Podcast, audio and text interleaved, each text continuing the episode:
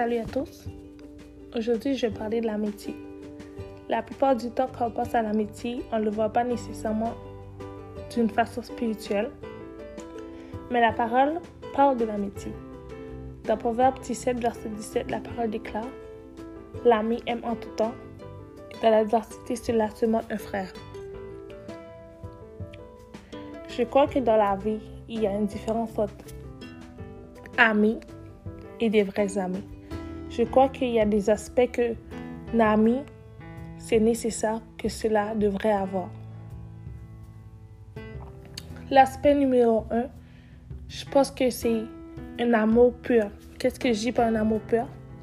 Ton ami ne devrait pas t'aimer parce que tu es riche, parce que tu as telle voiture, parce que tu as telle maison, parce que tu peux lui donner quelque chose qu'il en a besoin. Ton ami devrait t'aimer peu importe dans les circonstances. Que tu perds tout, que tu deviens sans abri, que tu perds ton travail.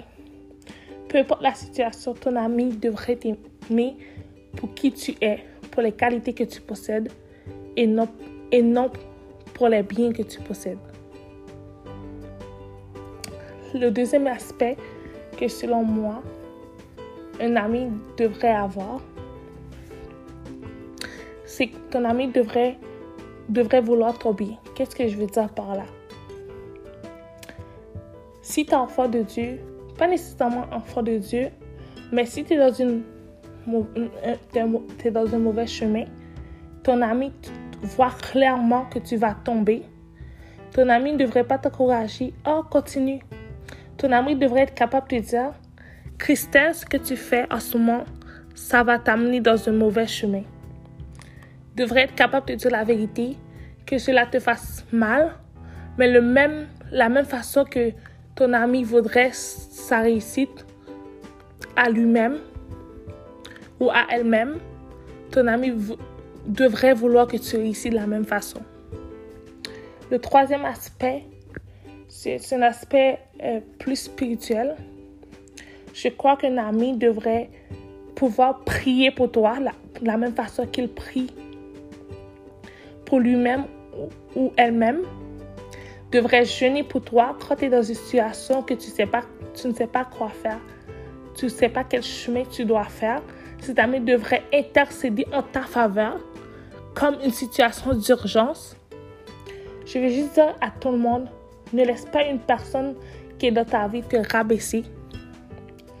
Rabaisser ta valeur, rabaisser tous les potentiels que Dieu a mis en toi. Et, si tu, et, je crois que des fois, Dieu permet des saisons que tu dois être seul pour que tu puisses te tourner vers lui, pour, pour que tu puisses comprendre que c'est lui seul ton premier et ton dernier recours. Je crois pertinemment que Dieu met des saisons de la vie comme ça. Je vais juste t'encourager.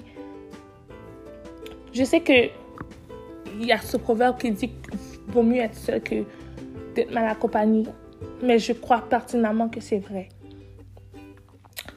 Si seul te permettra de connaître qui tu es, de connaître la destinée que Dieu t'a créé pour, alors sois seul. Mais ne, ne laisse personne mettre, mettre en doute tes valeurs, puis surtout que personne ne vienne cadenasser ta destinée.